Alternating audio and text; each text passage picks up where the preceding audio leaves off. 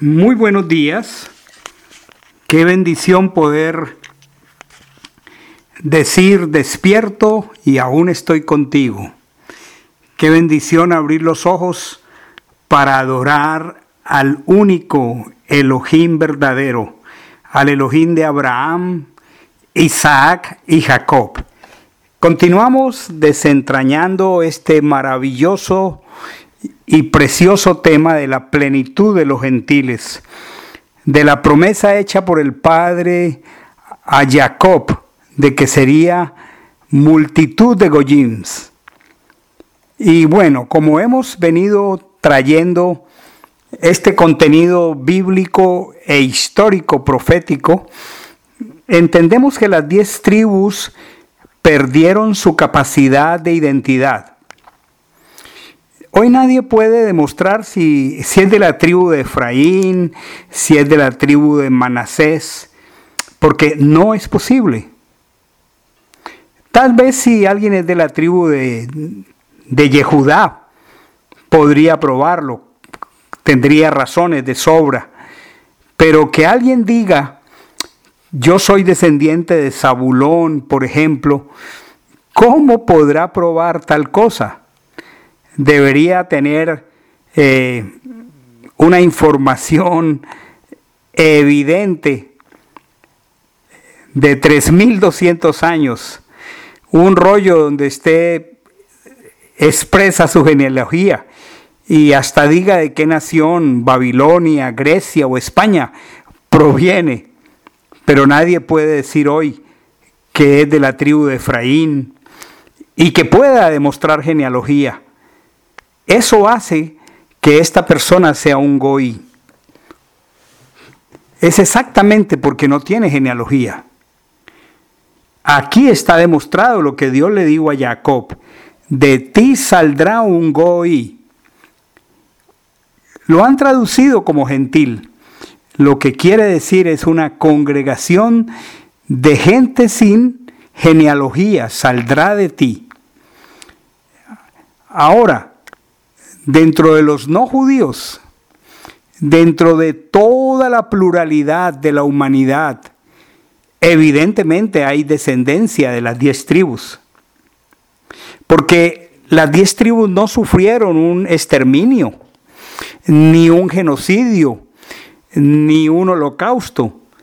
Simplemente se asimilaron, se mezclaron hacen parte de un licuado genético donde se han mezclado genes de manera impresionante. Esto tampoco quiere decir que Yehudá no se haya mezclado. Ellos también se han mezclado. Recordemos el caso de Caleb, que era gentil y, fue incluido en la tribu de Yehudá. Ruth era moabita y se mezcló. Solo realmente hay una cultura preservada, una genealogía más o menos preservada en Yehudá, en Judá. En los otros no. Ni cultura, ni genealogía, ni lengua. Porque en Judá se preservó hasta el idioma hebreo. Entonces recordemos que la profecía decía que de Yehudá vendría un Nagit y que ese Nagit sería rey sobre las doce tribus. La figura principal de esta expresión fue primero el rey David, posteriormente Salomón, pero cuando Salomón apostata y finalmente muere, nadie volvió a reinar sobre las doce tribus. Entonces, queda una pregunta, ¿quién estará dispuesto para hacerlo en el futuro? Es una pregunta súper pertinente. Y la respuesta para el entendido de la escritura es que Machiach es el próximo que está prometido para reinar sobre todo Israel. Y viene de la descendencia de la casa de David. Cuando Zacarías, el padre de Juan el Bautista, estuvo mudo por espacio de nueve meses hasta que en el momento del nacimiento de Juan el Bautista él pidió primero una tabla para escribir el nombre que llevaría su hijo Juan. Y al hacerlo y escribir su nombre, él recobró eh, el habla inmediatamente fue lleno del Espíritu de santidad y profetizó. Esto está en Lucas 1, 67 en adelante. Dice, su padre Zacarías fue lleno del espíritu de santidad y profetizó diciendo, bendito el Señor Dios de Israel, porque visitó e hizo redención a su pueblo. Está hablando para Israel. Y nos levantó cuerno de salvación en la casa de David su siervo, tal como habló desde el principio por boca de sus santos profetas, salvación de nuestros enemigos y de la mano de todos los que nos aborrecen, para hacer misericordia con nuestros padres y acordarse de su santo pacto, el juramento que juró a nuestro padre Abraham, de concedernos que rescatados de mano de los enemigos le sirvamos sin temor en santidad y en justicia delante de Él todos nuestros días. Y entonces aquí está profetizando acerca de su propio Hijo. Y tu niño serás llamado profeta del Altísimo, porque irás delante de la faz del Señor. Esto es del Mashiach para preparar sus caminos y dar conocimiento de salvación a su pueblo mediante la liberación de sus pecados, a causa de las entrañas de misericordia de nuestro Dios, con las cuales nos visitará desde lo alto el sol de la aurora. El sol de la aurora es una palabra que se refiere al Machiach, para dar luz a los que habitan en tinieblas y en sombra de muerte, para guiar nuestros pies hacia el camino de paz. Y termina aquí el cronista, el evangelista Lucas diciendo, y el niño crecía y se fortalecía en espíritu y estaba en los lugares despoblados hasta el día de su manifestación a Israel.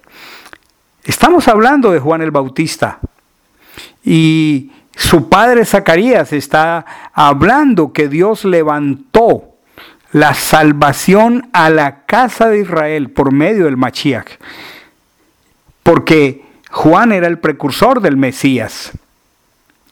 ¿Qué ocurre? Que ya desde Génesis, cuando Jacob profetiza acerca de las, del destino futuro de las doce tribus, es muy claro que el Machiach, Shiloh, congregaría a los pueblos. Entonces, si esto es así, todo creyente que hoy acepte al Mesías como su redentor, por obvias razones viene a ser de la plenitud de los gentiles, Meloja Goyín, pero es traído al, al rey Machiach. ¿Y qué pensaríamos? Que le va a enseñar un rey judío a un gentil. ¿Será que este rey judío le va a dar por igual cómo viva este gentil? ¿Será que este gentil que viene de esta multitud de gente al Machías va a venir con su Dios para adorar también al Mesías? No, no de ninguna manera. Porque si yo vengo de estos gentiles y yo, yo pretendiera decir soy gentil, la pregunta es, ¿y qué dice el rey? ¿Qué dice el Mesías? Por esa razón, al volver al Mashiach, tenemos que servirlo como al Mesías, como se hacía en Israel antes de que las diez tribus se volvieran gentiles. Así que eh, necesariamente tenemos que dejar ese ídolo, tenemos que dejar esas costumbres, tenemos que dejar esa embriaguez, tenemos que dejar esa impureza, porque Él es un rey judío mucho más que genético, porque en últimas el Machiach no era genéticamente hijo de David. Pero ¿en qué sentido entonces es más judío? Bueno, porque este Machiach glorifica a Hachem, porque este Machiach es la imagen misma de Hachem, del Elohim invisible, Entonces, como Machiach es el mismo Dios. Y este Dios de la Torá es absolutamente incompatible con las culturas de los pueblos gentiles, porque ellos adoran a sus dioses. Lo hemos estado viendo. Por eso no es correcto que hoy un cristiano siga diciendo soy gentil. No, realmente no puede decirlo porque gentil significa pagano e idólatra. La exhortación del apóstol Pablo en Efesios 2, 11 al 13 es muy clara, es contundente. Dice, por tanto recordad que en un tiempo vosotros los gentiles en la carne, los llamados incircuncisión por la llamada circuncisión hecha mano en la carne, estabais en aquel tiempo apartados de Machiach, excluidos de la ciudadanía de Israel. Claro, ellos voluntariamente se salieron, extraños a los pactos de la promesa, no teniendo esperanza y sin Dios en el mundo, pero la escritura es clara. Pero ahora, en Machiach, en Yehoshua HaMachiach, vosotros que en un tiempo estabais lejos, fuisteis hechos cercanos por la sangre del Machiach. Así que es muy importante el entendimiento de esta preciosa verdad. Dios soberanamente tomó la semilla, la seraj, la simiente de Abraham y la esparció por el mundo al dispersar a las diez tribus. Pero cuando el Mashiach viene a nosotros y nosotros nos rendimos a Él, es para que reconozcamos al rey judío. Y el rey judío honra la Torá de su pueblo y sus discípulos también lo hacemos. Honramos los mandamientos, honramos la Torá, honramos la comida prescrita por la Torá y no comemos las cosas que no son prescritas para el pueblo, para el real sacerdocio, para la nación santa.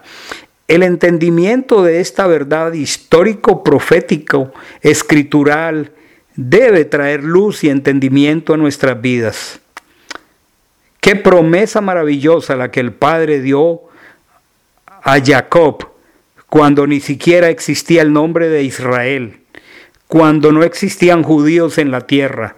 Ya el Padre había dicho que una congregación de pueblos sería descendencia de Jacob a través del plan de la expatriación de las diez tribus, de la dispersión de las diez tribus. Démosle gracias a Dios si estas verdades por el Ruach HaKodesh obtienen entendimiento en nuestra mente y en nuestro corazón y las aposentamos con gozo y abrazamos con alegría un sentido de identidad al pueblo bajo pacto. Que tengan un bonito día. Ay, shalom.